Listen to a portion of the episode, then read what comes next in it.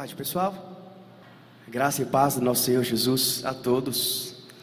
Uma alegria para mim estar aqui dividirmos juntos esse dia todo que vamos ter de conversas sobre ministério de louvor, sobre a equipe de louvor. Meu nome é Fabiano, eu sou pastor, ministro de louvor, uma igreja chamada Vineyard. A Vineyard é uma igreja, não apenas um ministério, uma banda que toca, grava coisas.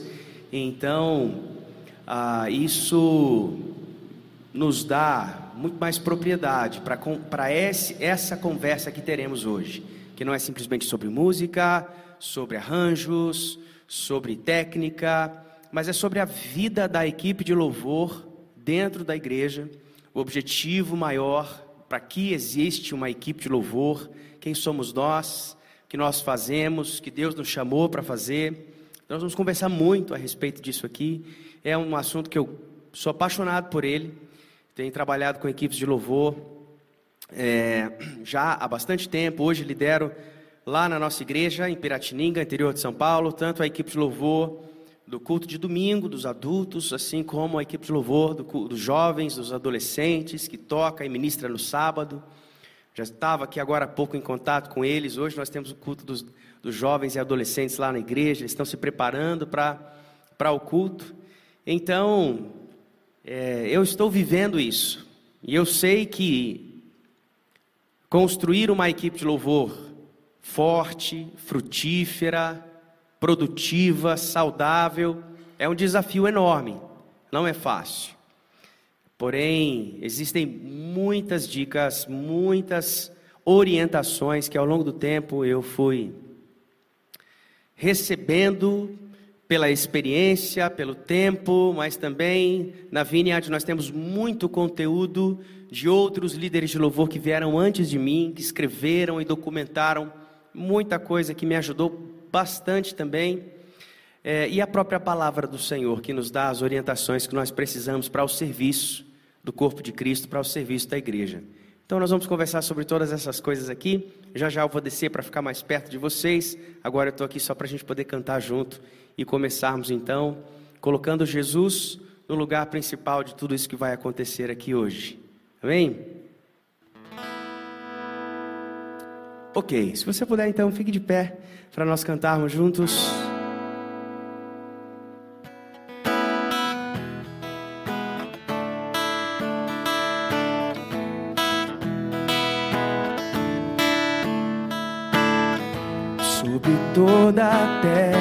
Tu és o rei, sobre as montanhas e o pôr do sol.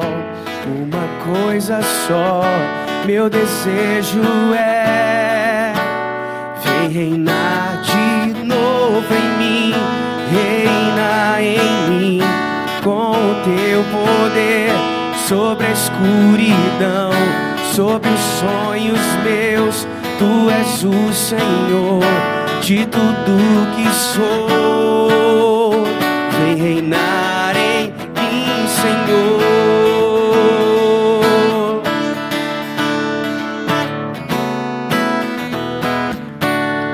Sobre o meu pensar, sobre o meu pensar, tudo que eu falar faz-me refletir a beleza que há em ti Tu és para mim mais que tudo aqui.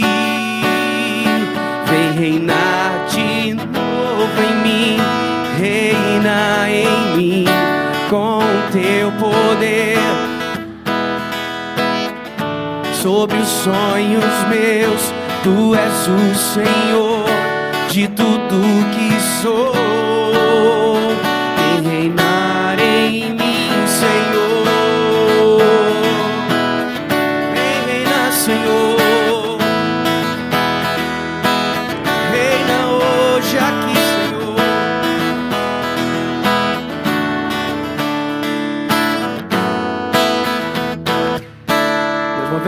Pensar.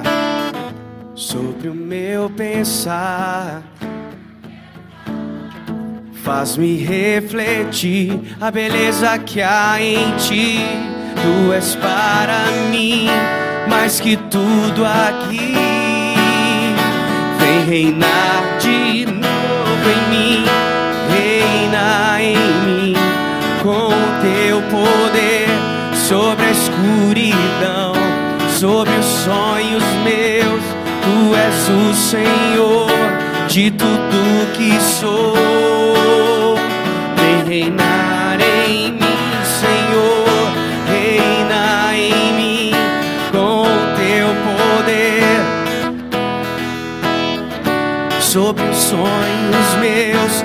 Tu és o Senhor de tudo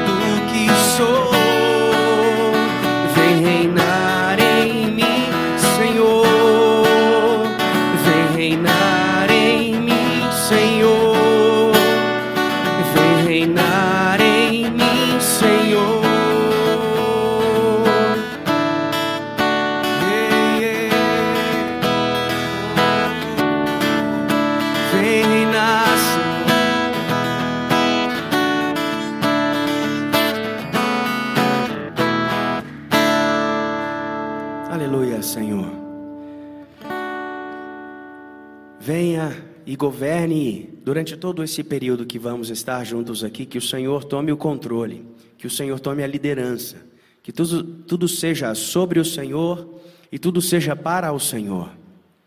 Porque quando falamos de adoração e louvor, nós estamos falando de algo que é exclusivo para a Sua glória. E nós precisamos aprender isso, e precisamos aprender todas as implicações dessa verdade para a nossa vida e para o nosso ministério. Então, Espírito do Santo do Senhor, pedimos que o Senhor ilumine o nosso entendimento, pedimos que o Senhor venha falar e dirigir tudo, Senhor, que formos fazer. Toma a liderança, Senhor. Entregamos para Ti e honramos o Seu nome. Nossa vida é sua, o nosso ministério é para o Senhor, é ao Senhor que servimos em primeiro lugar. Nos abençoa durante esse seminário, nós oramos agradecidos em nome de Jesus. Amém. Amém. Amém. Pode sentar. Certo, pessoal? Então vamos lá. Bom, eu sei que sábado à tarde, às vezes dá aquele sono, depois do almoço, então eu vou tentar ser o mais dinâmico possível. A qualquer momento que você quiser me interromper e participar, é só você levantar a mão também, para a gente ir construindo esse ambiente de menos monólogo e mais diálogo, para uma coisa ficar interessante, tá bom? É, para passar os, os, os slides, vocês têm algum controle, alguma coisa? Eu vou dizendo, você passa daí. Tá bom. Como você chama? Jadson. Pronto. Eu vou então, a gente vai se comunicando aqui, Jadson. Combinado? Ótimo. Tá certo. Bom, olha só, nós vamos começar conversando sobre valores. Por que, que nós vamos co- começar conversando sobre valores? Pelo seguinte: o que, que uma equipe de louvor deve fazer? Diga aí para mim. Quais são as tarefas da equipe de louvor? Conduzir a igreja em louvor, em adoração, mais o que? Ajudar na comunhão dos irmãos. Coisas mais práticas. Vamos lá, o que, que a equipe de louvor faz? Ela canta, ela toca, ela louva, ela ensaia, mais o que? Ela ora, mais o que? Ela escolhe músicas, não é? Ela compõe músicas, ela faz arranjos para as músicas. Quem é, for fazer pergunta, faz aqui, ó. Isso, isso. Então, nós temos muitas tarefas.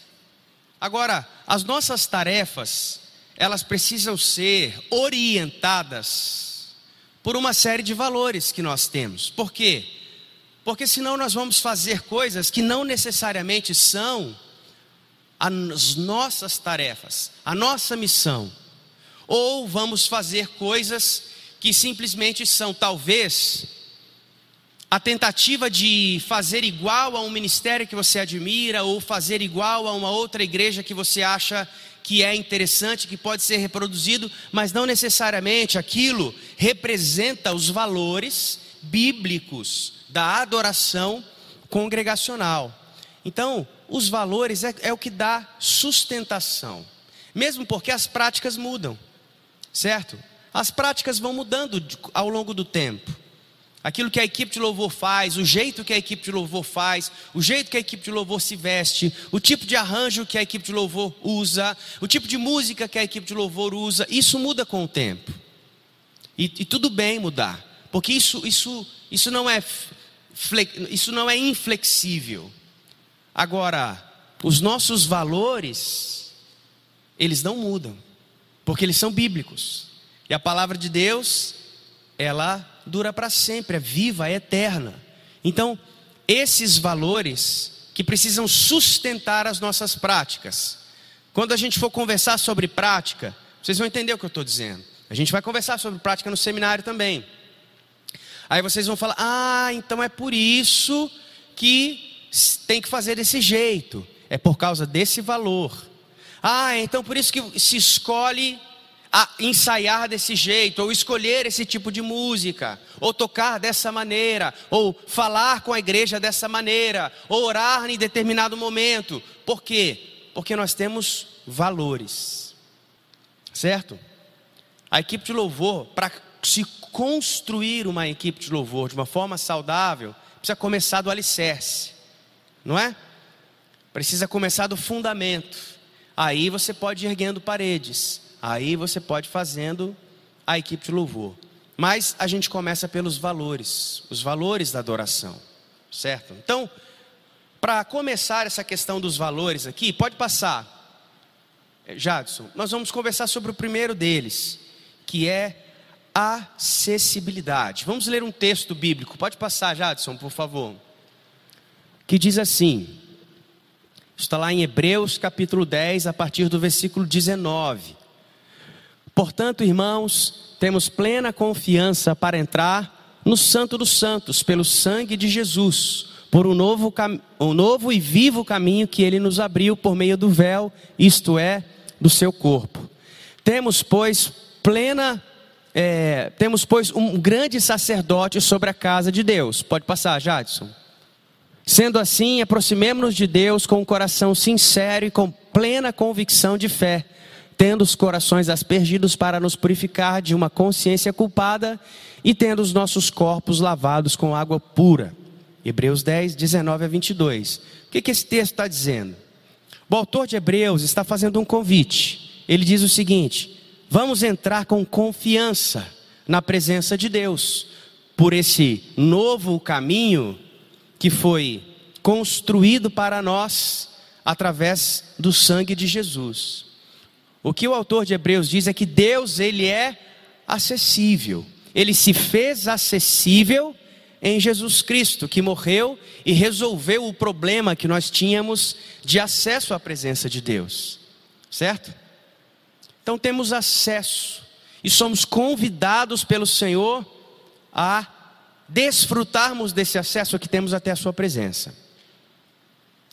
Logo, se Deus é acessível a todos, porque não são méritos humanos que nos fazem poder entrar na presença do Senhor, não é? São méritos de Cristo. Logo, o acesso à presença de Deus é igual, exatamente igual para todos nós. Então, se Deus é acessível, se a Bíblia nos apresenta um Deus acessível, nós queremos também que a nossa atividade ministerial comunique um Deus que é acessível. Que nós possamos mostrar o caminho para todas as pessoas da igreja desfrutarem desse acesso que elas têm até a presença de Deus. Certo? Como que nós fazemos isso? Pode passar, Jadson. Então, tem algumas implicações práticas a respeito desse princípio. O primeiro deles é a acessibilidade, fala de tornar mais fácil para todos. A equipe de louvor sempre deve se questionar: aquilo que nós estamos fazendo está sendo convidativo para a igreja? A igreja está facilmente encontrando um caminho até a presença de Deus através daquilo que nós estamos fazendo. O caminho está claro. As pessoas estão compreendendo a maneira como nós estamos as convidando e as conduzindo por esse caminho que temos até a presença de Deus. Então, acessibilidade fala de tornar mais fácil para todos. A equipe de louvor, ela deve ser uma facilitadora, ok? Nós, veja, Deus resolveu o problema de acesso que tínhamos à presença dele pelo sangue de Jesus, o véu foi rasgado, certo? E por outro lado, nós temos a igreja que precisa experimentar a presença poderosa do Senhor. Então, nós simplesmente facilitamos essa experiência de encontro entre o noivo e a noiva. A equipe de louvor, ah tá, isso eu já li. Nossas músicas devem ser simples ou congregacionais. É por isso, por exemplo, que lá na Vineyard nós nos esforçamos muito para que as nossas músicas sejam sempre simples. Não é? Se vocês tocam, eu, eu acabei de tocar Reina em mim ali. Quem entende de um pouquinho de harmonia, toca um instrumento, quantos acordes tem Reina em mim? Hum? Já falaram aí, ó, eu escutei. Cinco. Tem cinco acordes, né? No tom original tem dó, sol, fá, lá menor e ré menor. Só isso. Cinco acordes. Mas a gente faz uma música com cinco acordes porque a gente só sabe cinco acordes? Não. A gente sabe uns oito. Que a gente não quer ficar esbanjando os oito acordes que a gente sabe. Brincadeira. A gente faz simples, de propósito. Porque nós sabemos que a equipe de louvor tem uma missão. A equipe de louvor tem um papel. E quando nós estamos fazendo música a serviço da equipe de louvor e da igreja, nós entendemos que aquilo que nós fazemos ali precisa soar convidativo para as pessoas nos acompanharem, para as pessoas entenderem aquela nossa proposta musical e olharem para a equipe de louvor e dizerem: opa, disso aí eu consigo participar, isso aí me soa convidativo. Essa música não está parecendo para mim algo que eu devo só assistir e admirar. Essa música parece para mim algo que me convida a participar dela. Faz sentido? Ok? É por isso que a gente faz música simples. Tá? É, pode passar, Jadson. Características de uma música congregacional. Como que nós. Ok, se nós vamos usar músicas congregacionais, lembra que eu falei? Cada tarefa da equipe de louvor precisa se justificar em um valor? Então, olha, vamos escolher músicas para cantar no período de louvor do culto de domingo. Quais são os critérios que vocês vão usar? Ok? Daqui a pouco a gente vai conversar sobre letra também, algo que o pastor Vanderlei estava dizendo que é muito importante. Mas antes disso, até, antes disso, algo ainda mais simples do que isso. A música é congregacional, a música é simples a ponto da igreja conseguir cantar e acompanhar. Ei, meu irmão, estava vendo você tirando foto aí, eu vou mandar depois esse slide aí, eu mando para o Mateus, aqui ó, e aí ele disponibiliza geral, aí só para você não ficar preocupado em registrar, tá bom? Fica tranquilo aí. Falando nisso, Mateus, você não faz uma gentileza? Quem que é bom de story? O Mateus é bom de story?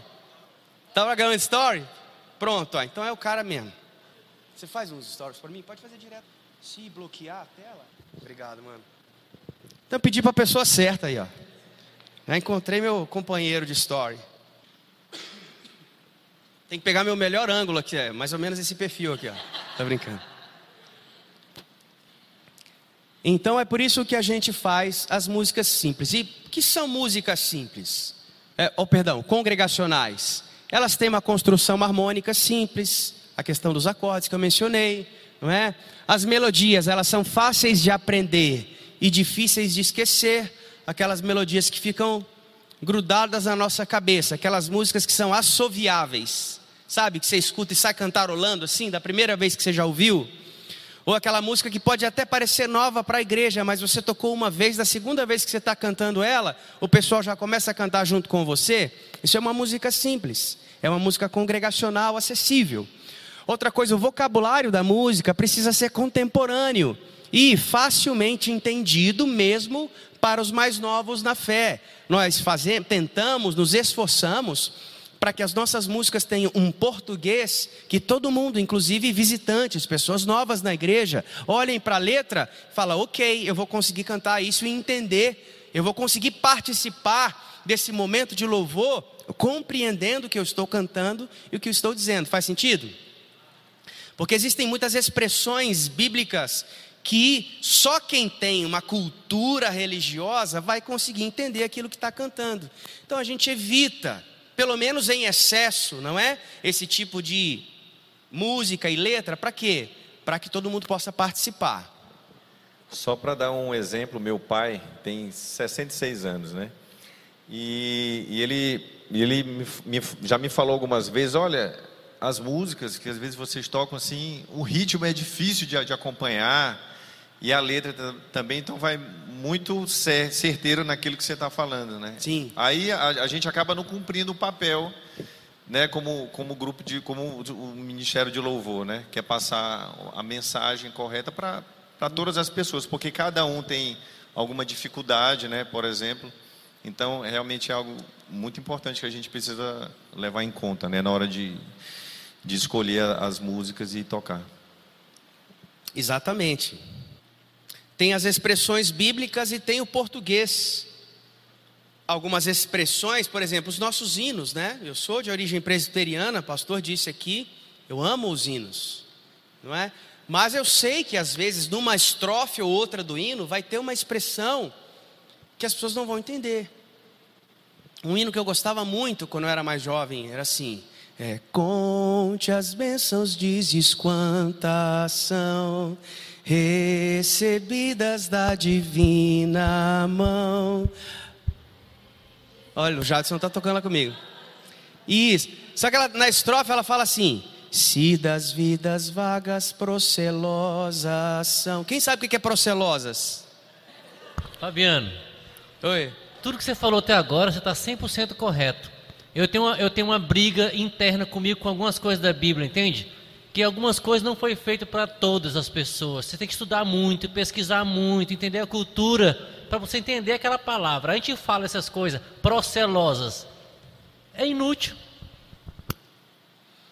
Então a gente opta, às vezes você, não é, vamos deixar de cantar o hino? Não. Mas às vezes assim, eu ou uso outra palavra, ou às vezes o hino tem cinco estrofes. E não necessariamente a gente precisa cantar cinco estrofes para que ele seja cantado, compreendido. A gente, a gente pode encontrar caminhos para que as pessoas compreendam, participem, conscientes do que elas estão cantando e participando ali. Certo? Então, o que mais? Pode passar, Jadson. Pulei? Volta, Jadson, por favor. Vocabulário contemporâneo. Ah, é lá em cima. Tons acessíveis para que todos possam cantar. Isso, exatamente. Então, ó, a gente não quer que todos participem. De novo, gente, olha como é importante saber os nossos princípios e eles modelam as nossas práticas. Então, se eu entendo que a adoração é acessível e deve ser acessível, e se eu sei que tonalidade, o tom que a música está sendo cantada pode facilitar ou dificultar para a igreja participar, então isso deve ser uma preocupação minha. Eu não posso dificultar, eu preciso facilitar. Faz sentido?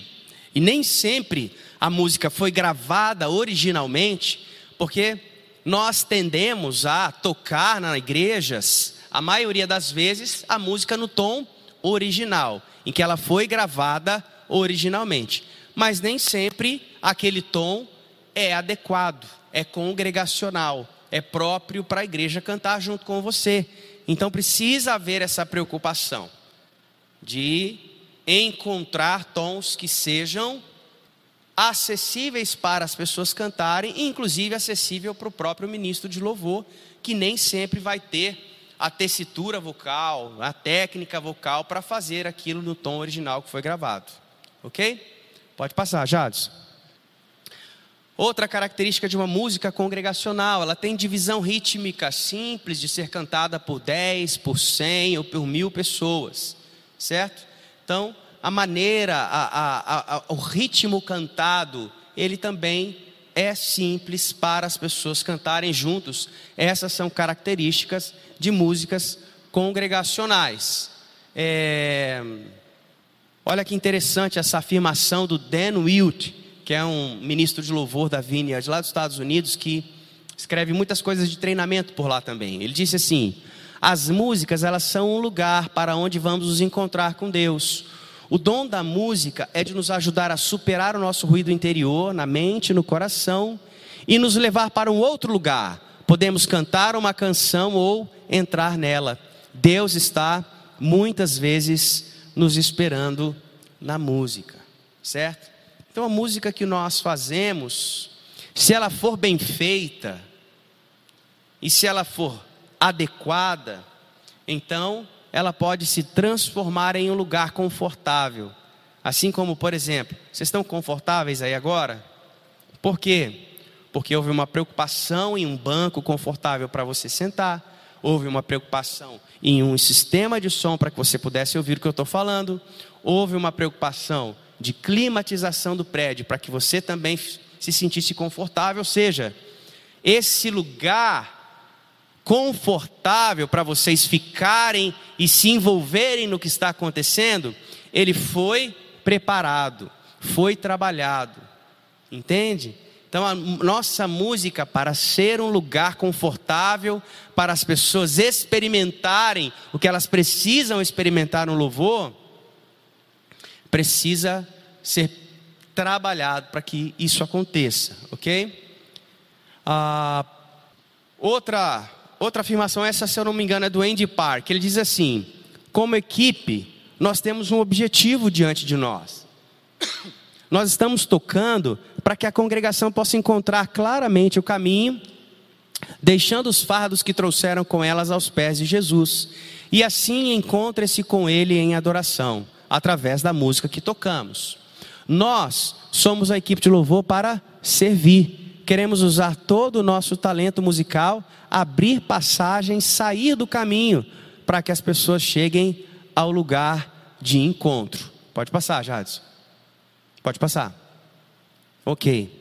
Então, olha que interessante que ele disse ali. Ele diz assim: que nós queremos usar todo o nosso talento musical para sair do caminho parece contraditório, não parece? Geralmente, muito talento musical chama a atenção para si. E isso não é sair do caminho, isso é colocar-se no caminho entre Deus e as pessoas. Nós queremos sair do caminho, queremos que as pessoas não venham até nós, que elas não prestem atenção em nós. Nós queremos que as pessoas vão até a presença do Senhor. Agora, como que eu faço isso usando muito talento musical? Esse é o ponto. Que simplicidade não necessariamente significa mediocridade. Não é porque é simples que deve ser pobre. Não é porque é simples que então será mal feito. Não podemos confundir essas coisas. Ok? Na verdade, para fazer algo simples, ao mesmo tempo belo e poderoso, isso sim requer muita maturidade musical, muita habilidade musical. Faz sentido? Ok.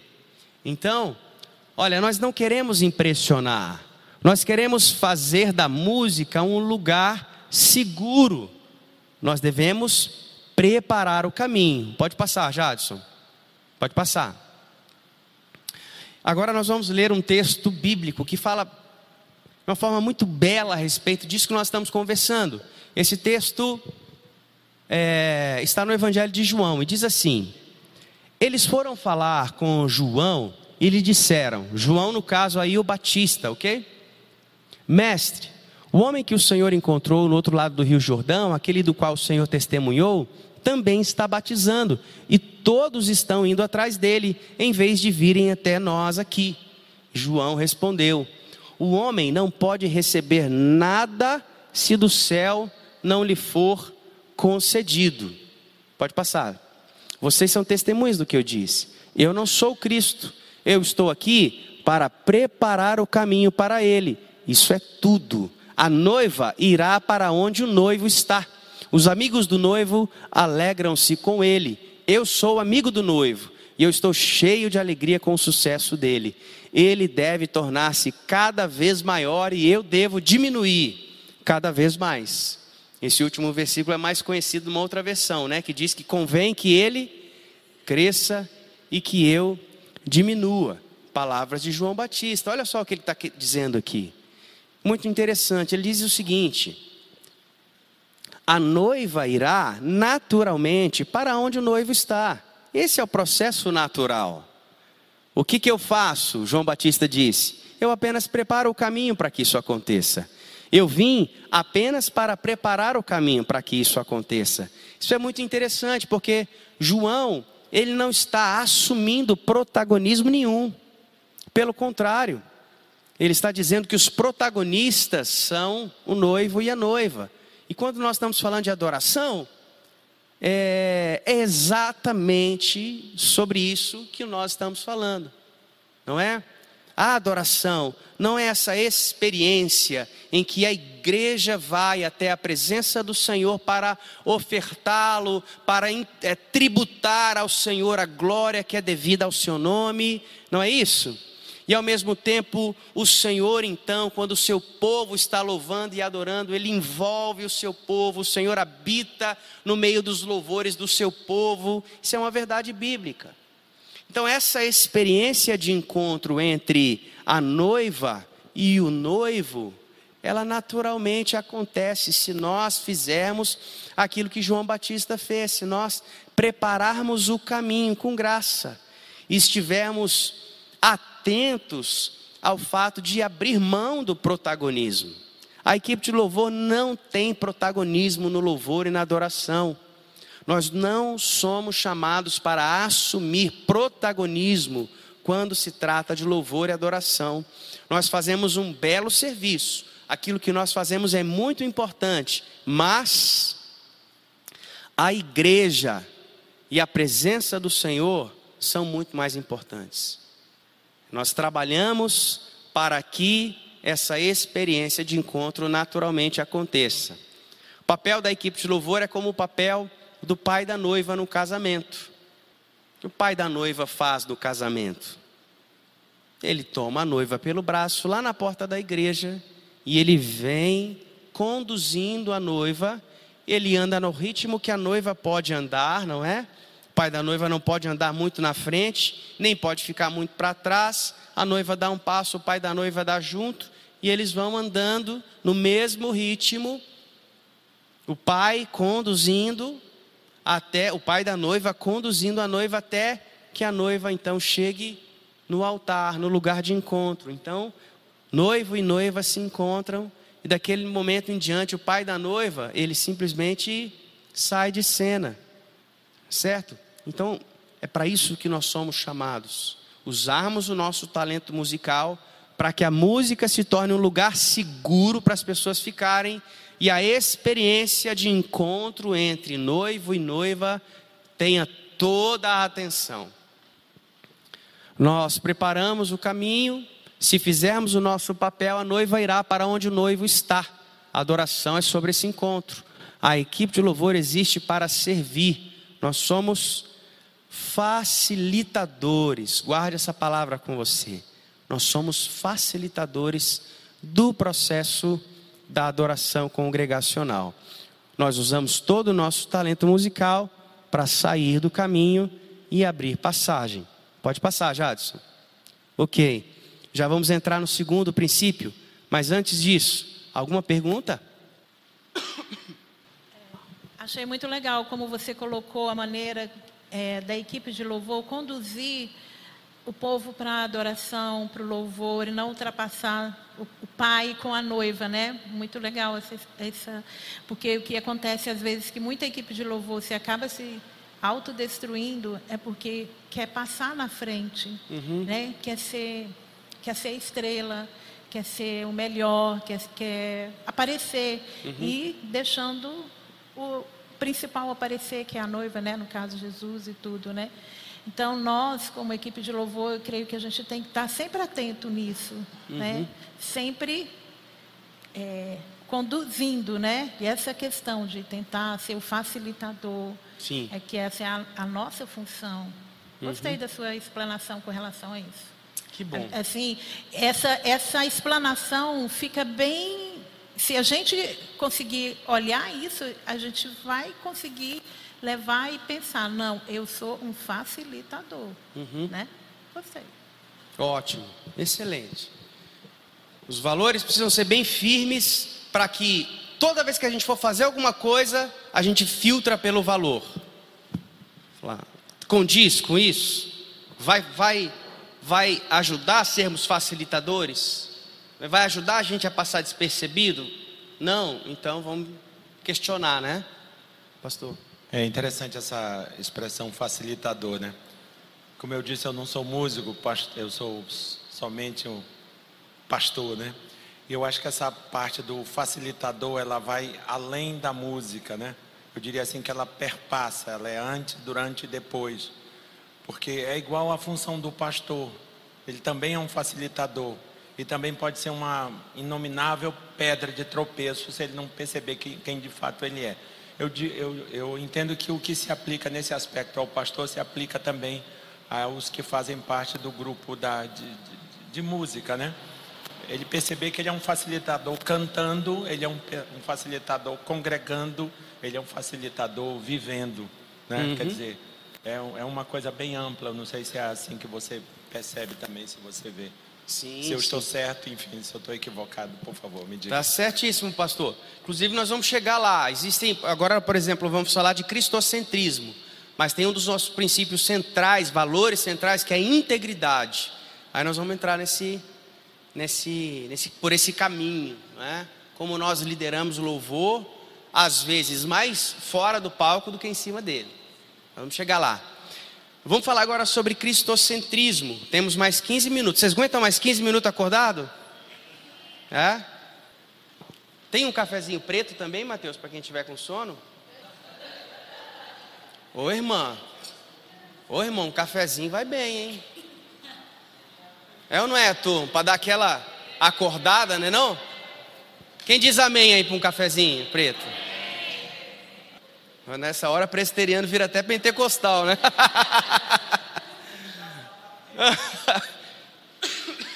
tá certo. Vamos lá, cristocentrismo, ó. Pois dele, por ele e para ele são todas as coisas. A ele seja a glória para sempre. Amém. Romanos 11, 36, um versículo muito conhecido, certo?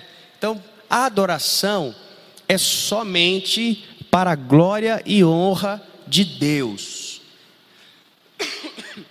Isso parece bem óbvio, certo? Fala, Fabiano, você veio lá, lá de Piratininga para dizer que a adoração é para Deus? É óbvio que é. É, Realmente, na teoria, isso é muito fácil de entender. Agora, na prática, nem sempre isso é traduzido, ok? Nós vamos entender aqui como isso pode acontecer.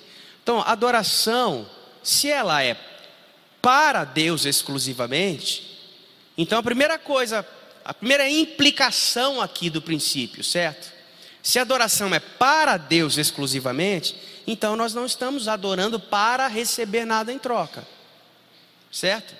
Não é para nós, não é sobre nós, é sobre Ele e é para Ele, ok? Então adoração é sobre dar e não sobre receber. Biblicamente isso fica muito claro quando você estuda o tema da adoração por toda a Bíblia, você sempre vai ver as pessoas indo até Deus para o adorar, sempre com algo nas mãos para oferecer. Adoração é dar, ok? Nós não somos o alvo da adoração. Pode passar, Jadson. O primeiro, essa é uma frase do Andy Park.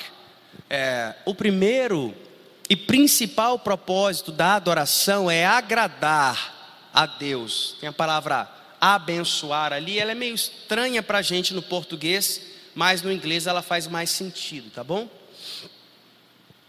Você pode frequentemente sentir-se abençoado por Deus fisicamente, emocionalmente ou espiritualmente quando você adora, mas isso não deve ser algo esperado ou previsível, nem um direito seu como filho de Deus. Sabia disso? Deus é digno de ser adorado, quer recebamos algo, quer estejamos bem, quer as coisas estejam caminhando como nós gostaríamos ou não. Deus é digno. Deus é digno por ser o Criador do universo e sustentador da vida. Deus é digno porque você acordou hoje e inspirou vivo, porque Ele sustenta diariamente a sua existência, a sua vida. E você só está vivo porque o universo está em perfeita sincronia para que a vida seja sustentável, seja possível no, no mundo. Deus é digno. Vocês estão entendendo? Deus é digno de adoração e ponto final. Agora, é óbvio que na sua imensa graça, misericórdia, Ele sim nos abraça, nos acolhe, nos apacenta, quando nós adoramos, mas isso não é um direito nosso. É por isso que nós temos que entender uma das implicações práticas, por exemplo. Nós não, apesar da apesar de que os protagonistas da adoração são o noivo e a noiva, a igreja e Deus, certo? E o Senhor, nós não estamos liderando louvor para a igreja. Nós estamos liderando louvor para Deus. E nós estamos convidando a igreja para nos acompanhar. Porque quando se trata de adoração, existe uma audiência de um só. É o Senhor que está no seu trono. Certo? E todos nós unimos as nossas vozes e vamos cantar juntos para Ele que está sentado no trono. Ele é a audiência. A igreja não é audiência quando nós estamos dirigindo louvor. Certo? essa questão aqui, palco mais alto, cadeiras, um de frente para o outro, isso aqui é só didático, certo? É, a, a, equipe de louvor poderia, por exemplo, estar muito bem espalhada no meio da igreja. Não faria muita diferença na essência do que significa o louvor e a adoração. Agora, a, a equipe estar lá visivelmente, comunicação corporal, expressões, olhos, canções. A equipe de louvor está modelando os hábitos da adoração lá em cima. Tudo isso é didático, mas o alvo da nossa ministração não é a igreja. Certo? Por quê? Porque a adoração deve ser cristocêntrica, ou seja, o único que deve estar no centro da nossa adoração é o Senhor. Pode passar, Jadson. Ah, tá. Aí tem esse texto de Apocalipse também que diz assim: Os 24 anciãos prostravam-se diante do que estava sentado sobre o trono e adoravam o que vive para todo sempre, e lançavam as suas coroas diante do trono, dizendo: Digno é, Senhor, de receber glória e honra e poder, porque tu criaste todas as coisas e por tua vontade são e foram criadas. Veja, toda vez que se abre uma janela no céu e nós vemos como a adoração acontece lá, a figura é sempre muito parecida, não é? Existe um trono, o Senhor está sentado no trono. E aí fala sempre que os seres que estão ali adorando, eles estão ao redor. O que, que significa? Significa que Jesus e o seu trono estão no centro da adoração. E aqueles que estão adorando ao trono, eles não estão querendo alguma coisa do trono, eles estão tirando aquilo que eles têm e, e lançando aos pés daquele que está sentado no trono. Para Ele, por Ele, para Ele. Certo? Então, quais são as implicações práticas disso? Quando a gente pensa nas músicas que nós vamos cantar, nós temos que pensar assim: quais são as canções, quais são os assuntos, quais são as orações que nós podemos fazer hoje que vão agradar o coração do nosso Deus. Que as músicas de louvor e adoração, elas são orações, elas devem ser orações, não é?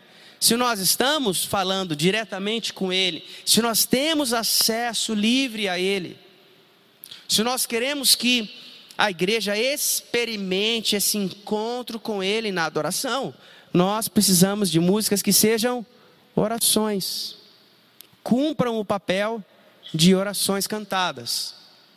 Então é por isso que quando nós vamos pensar nas, nas, na lista de músicas, em primeiro lugar, vamos orar, Senhor, mostra-nos as canções que vão agradar o coração do Senhor nesse domingo.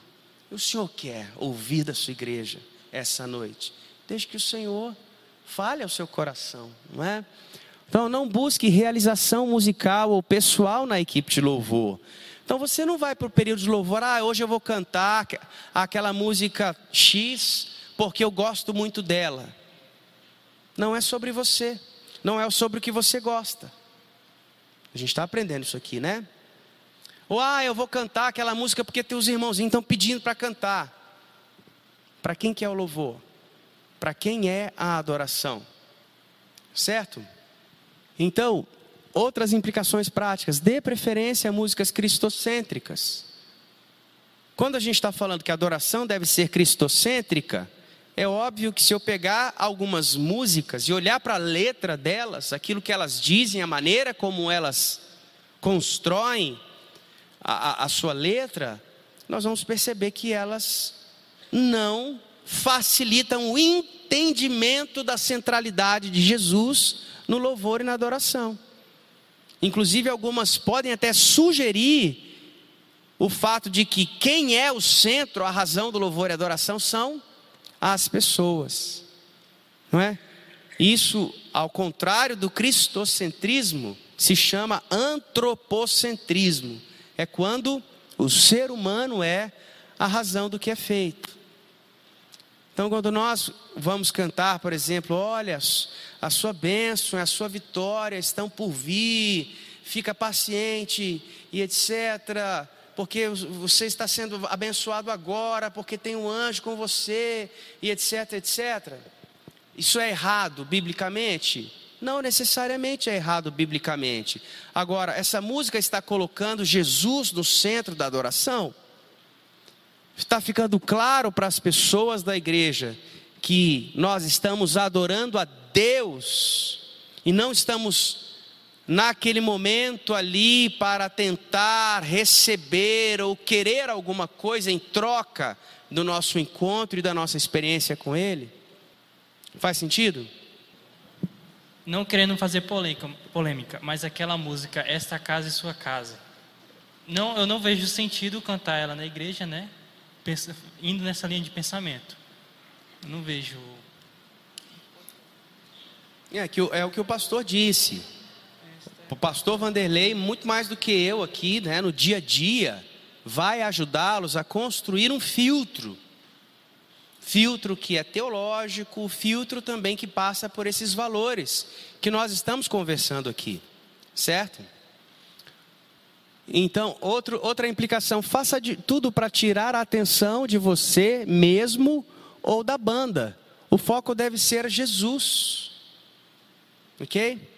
Então, se eu estou ministrando louvor, eu tenho que tentar passar despercebido. Acho que vai até dizer isso agora. Pode passar, Jadson.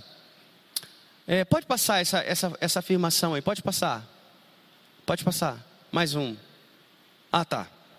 Não falou não, mas eu vou falar aqui. Hã? Estava lá em cima, né? A gente precisa passar despercebido. É...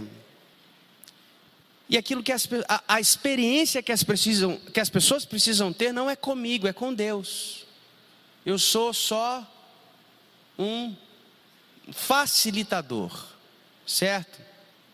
E aí, como pai da noiva, quando a igreja, você percebe que a igreja já se conectou, já está envolvida, já está atenta, já está ali com o Senhor, mais discreto ainda você deve ser, para não interferir no encontro, na experiência, naquilo que está acontecendo. Então, dê, a, dê preferência a cantar do que falar. E aquilo, ou orar ao invés de falar. Ore mais e fale menos. Porque à medida que você fala muito enquanto ministra o período de louvor, você pode roubar a atenção das pessoas para algo que não necessariamente tem a ver com o coletivo, mas algo que tem muito mais a ver com você. E quando você faz isso, você está tirando, você está é como o pai da noiva. Pode falar, Jadson. Esse, essa questão, está escutando? Essa questão de aparecer, eu também sou muito dessa linha aí. Eu, para mim, o louvor tinha que ficar aqui embaixo, né? Mas a estrutura da igreja é para ficar lá em cima. Mas assim, pensando em aparecer e não aparecer, na verdade, eu, ach, eu achava muita luz em cima desse palco, entende? A luz da, da igreja. Aí o que, que eu fiz? Aproveitou, aproveitou que uma queimou ali daquele lado, eu desliguei a outra ali, subi na escada e desliguei a tomada. Porque eu acho que tira o foco, entende? A gente vai conversar um com um músico com outro, a, igreja já olha, já tira o foco da coisa, em vez da letra. É, essa luz aqui que você está vendo no slide, a gente desliga ela remota aqui agora, porque eu quero que a pessoa foque na letra, entende? Então a gente liga e desliga aqui, ó. Então tudo isso foi um processo para poder focar a pessoa na letra e na música, e não nas pessoas.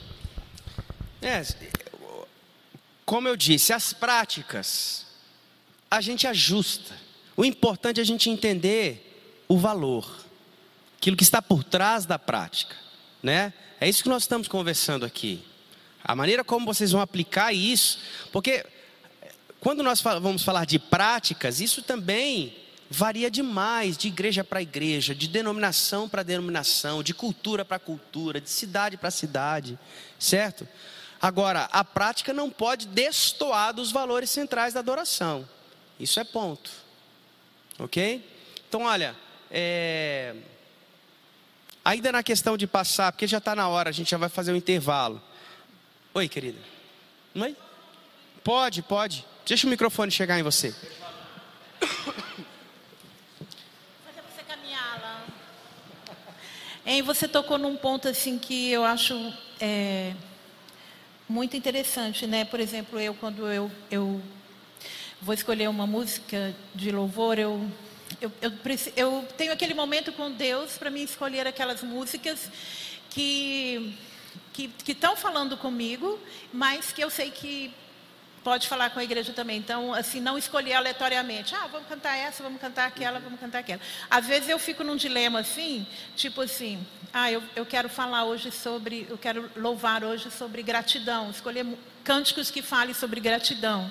Né? Às vezes eu fico no dilema assim, nossa, mas qual vai ser a mensagem do pastor, né? Será que não vai de encontro a mensagem do pastor e tudo, né? Mas eu acho isso é, primordial a gente ter esse momento com Deus e naquele momento com Deus nós vermos aquelas músicas dentro de todos os pontos daquilo que você falou, né? É, a, a, música ter ritmo, a, é, é, ser no ritmo que a igreja vai cantar, uhum. ser cristocêntrica e tudo.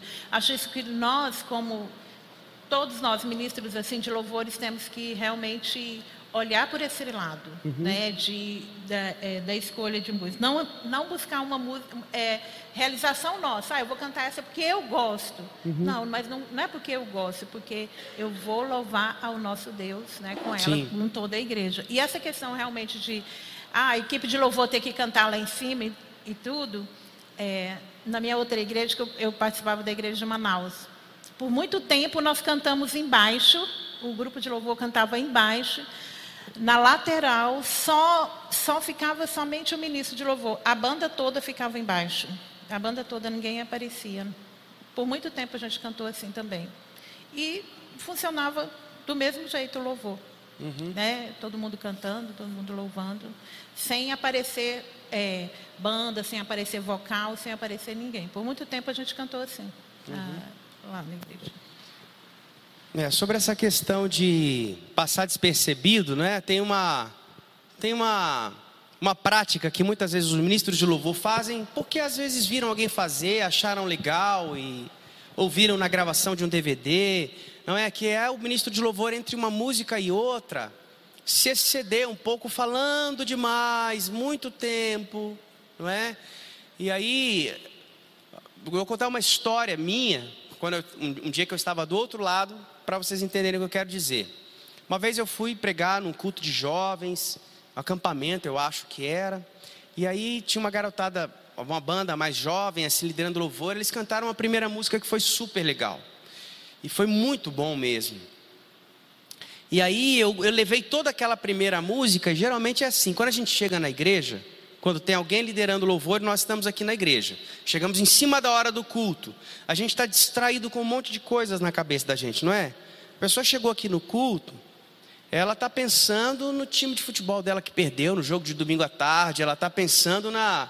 É, a pessoa não chega aqui crente, super atenta a Jesus, a presença de Jesus. Não é assim que acontece mundo real. Certo? Certo?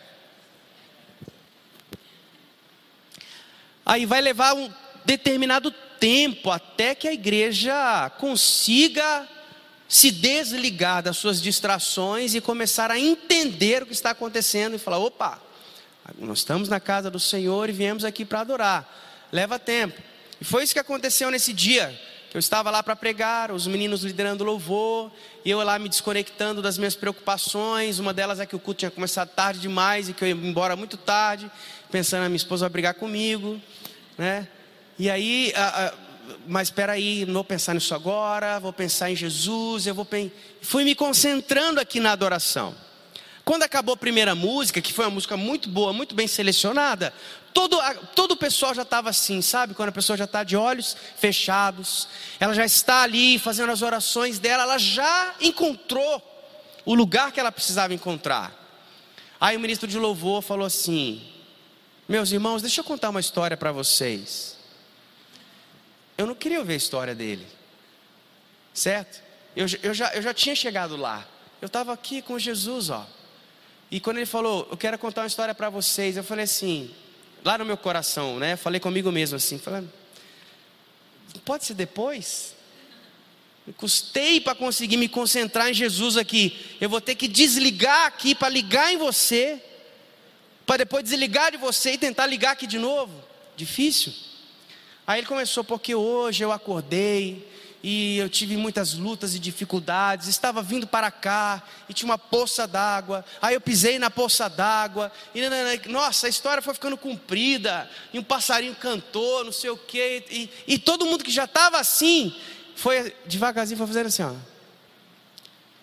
O que, que ele fez? Ele perdeu todo o trabalho que ele tinha conseguido com a primeira música.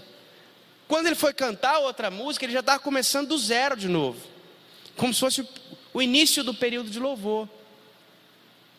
Então percebe como a gente pode errar e errar assim muito feio quando nós não entendemos que a adoração é cristocêntrica e que não é o que nós queremos fazer ou que nós é, achamos que devemos, ou uma história que nós achamos que vai abençoar a igreja naquela hora, ou que vai falar com o irmão, ou que vai encorajar. Né? Líder de louvor usa uma frase que até hoje eu não entendo muito bem, mas ele dizia assim: isso é repetido, repetido, repetido, né? a, a gente acaba assimilando. As pessoas dizem assim: Eu não sei como você chegou aqui hoje, mas eu sei que você. Não é assim? Todo culto alguém fala isso, né?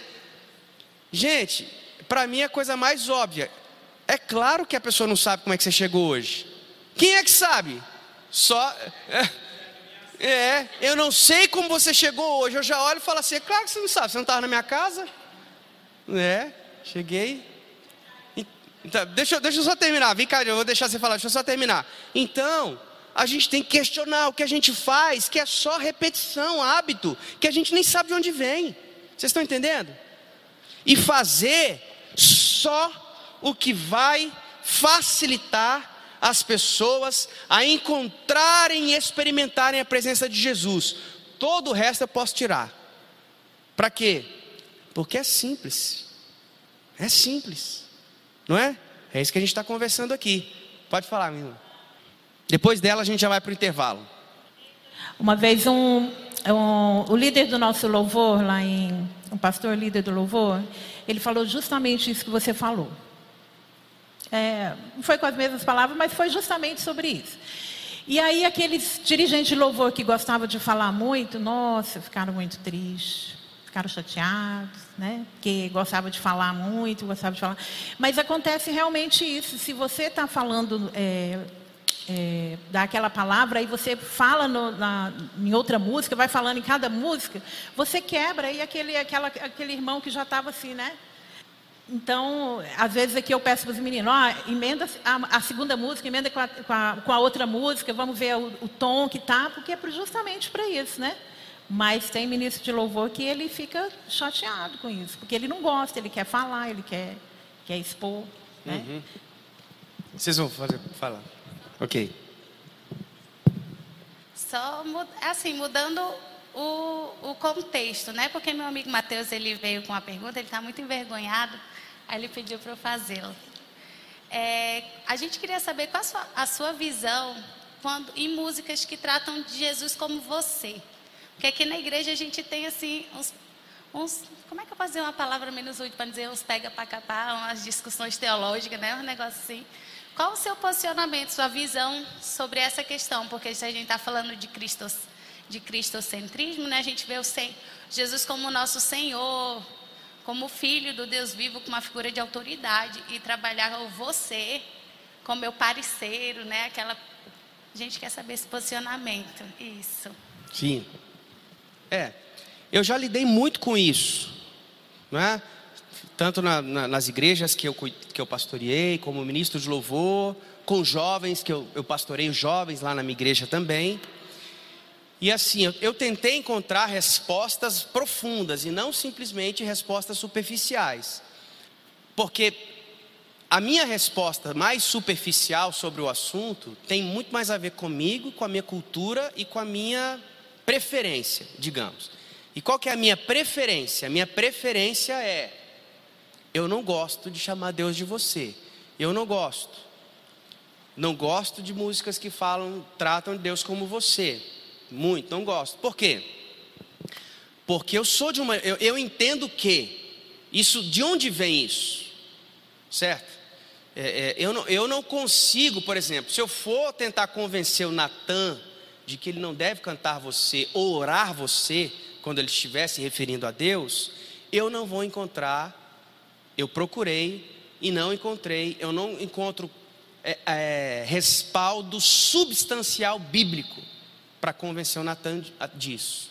Existem questões culturais, existem questões da língua portuguesa, certo?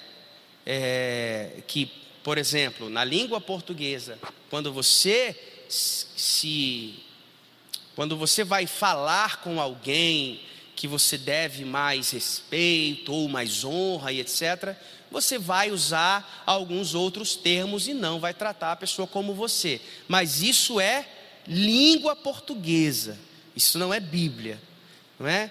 é ao mesmo tempo que a Bíblia que nós temos, a tradução no português dela é um português mais arcaico, porque foi, essas traduções foram feitas há muito tempo atrás.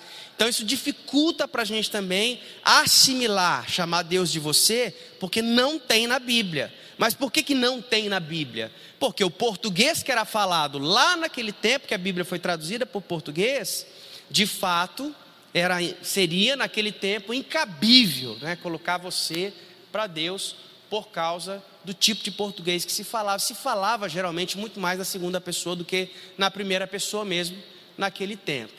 Então, essas são as razões pelas quais nós temos dificuldades, especialmente os mais os mais experientes assim, né, pastor Vanderlei? É, agora agora por exemplo, você vai ver Jesus no Novo Testamento nos encorajando a chamar o Senhor de Abba. O que seria naquele tempo também para os religiosos um grande absurdo, Porque Aba, primeiro, chamar Deus de pai já era um absurdo. Agora, chamar Deus de Aba, que era paizinho, papai, exatamente, que era uma expressão muito próxima, íntima, exatamente.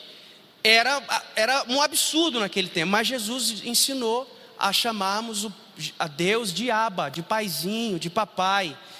Então, assim, é por isso que eu estou dizendo que, biblicamente, eu não compro uma briga para dizer não pode cantar você, porque você não encontra substância para fazer isso na Bíblia. Então, por isso que eu digo que é mais uma preferência minha. Né? Então, é, ocasionalmente na nossa igreja, por exemplo, temos uma música e outra em que nós chamamos Deus de você. Ocasionalmente, temos uma música e outra. Mas eu não gosto de, nas minhas composições, por exemplo, eu não gosto. Eu creio que dentro dessa ideia que você trouxe, a ideia do facilitador, eu creio que nos leva a repensar, por exemplo, eu estou facilitando a adoração, eu como cantor, né? Quer dizer, de repente, essa palavra você, eu não, eu não me dirijo, por exemplo, ao presidente da República chamando ele de você, a um juiz, eu não chamo de você. É, é isso que você falou, do ponto de vista bíblico, não, ninguém vai para o inferno por chamar Deus de você.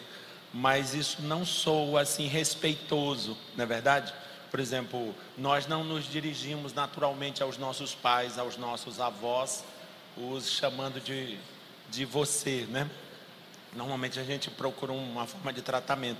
Então eu creio que a pessoa que está cantando, se ela até tiver essa ideia que você trouxe de ser o facilitador, e eu estou adorando é a Deus, eu realmente vou procurar uma forma de tratamento mais rebuscada para me dirigir ao meu Senhor. E talvez não seja você a melhor opção. É. Então isso pode, isso pode ser muito diferente, né, pastor Vanderlei? Por exemplo, daqui de Altamira para São Paulo. Ou pode ser diferente do culto de domingo para o culto dos jovens, né? Essa, essa, essa questão do tu ao invés do você, é, é, que significa reverência, isso tem muito mais força para uma geração. Se eles estiverem no culto deles, por exemplo, para eles aqui, ó, chamar Deus de você ou tu, não vai ter a mesma diferença que tem para nós. Então isso é geracional, isso é uma coisa que também, por exemplo, é, tem a ver com. Lembra que nós lideramos louvor sempre no contexto de uma igreja. A gente não lidera num vácuo, não é? Então, é fato. Na igreja, para nós liderarmos louvor ali, nós precisamos conhecer muito bem a igreja para quem nós estamos liderando louvor. Porque eu disse que de vez em quando lá na minha igreja tem uma música que trata Deus como você, apesar de eu não gostar? Porque eu sei que isso não vai dificultar a adoração lá. Porque eu sei que as pessoas lá não teriam problema com isso. Agora, de repente, aqui na igreja de vocês, vocês vão olhar para o público de vocês e vocês querem facilitar a adoração para esse público. Então vocês podem concluir: peraí, o você não vai facilitar, o você não vai ajudar. Então nós não vamos usar. Agora, no meio do culto dos adolescentes, por exemplo, aí você está liderando louvor para aquela igreja que são os adolescentes. Será que aqui funciona? Será que aqui cabe? Né? Cabe com algum tipo de é, é, é, é, explicação ou apresentação do, do Deus, não sei, isso precisa ser questionado, não é? Oi, só complementando a questão da intimidade com Deus, voltando aqui. Você até citou um exemplo interessante que, que é a questão do povo que vem, chega, né, os irmãos chegam na igreja, às vezes vem naquela correria e ele não está em espírito, ele não e mencionou da questão de preparar, né, da igreja conduzir. A própria questão da intimidade com Deus, eu vejo que ela tá, ela vai, ela vai estar interligada com os outros pontos, né, da escolha das músicas. É, obviamente, você tendo essa intimidade com Deus, essa preparação, vai refletir na escolha das músicas, nas canções cristocêntricas. É, a questão dos excessos, por exemplo, que às vezes nas escolhas das músicas músicas às vezes muito complexas, cheias de excessos para a igreja, né? Por questão congregacional. Excessos de arranjos, de contratempos, que às vezes não são facilitadores para a igreja na questão da adoração. Para músico, para nessa questão é excelente, uma música linda e tal, mas que às vezes para a questão de louvor ela não seria tão, tão o caso, né? Mas até tinha um pastor aqui na igreja que ele mencionava sempre com a gente que essa preparação para o culto, se o irmão, às vezes, se a igreja já não chega preparada, imagina o, o ministério de louvor, ele deve estar, tá, chegar para o louvor preparado para o culto, né, para conduzir a igreja à adoração, mas isso não vem, por exemplo, a gente também não vai vir correndo aqui é, passa no trânsito ali, buzino para um, xinga o outro lá e chega aqui, entra na igreja. Agora, agora estou na igreja, agora nós vamos cantar. Então, essa preparação vem da, da semana, da minha uhum. vida espiritual, ela vai refletir nas escolhas das músicas. Então, ela vem tanto na, na preparação da semana, do Ministério de Louvor como um todo, como também na, na, chegar, às vezes, se for o caso, antecipado, entrar em espírito, né, orar, se preparar. E não simplesmente, às vezes, já saio lá, o culto é sete horas, eu saio sete e dez, porque o louvor é sete e meia. Então, vou chegar, às vezes, já entro ali, já vou pegar, algum pega um instrumento.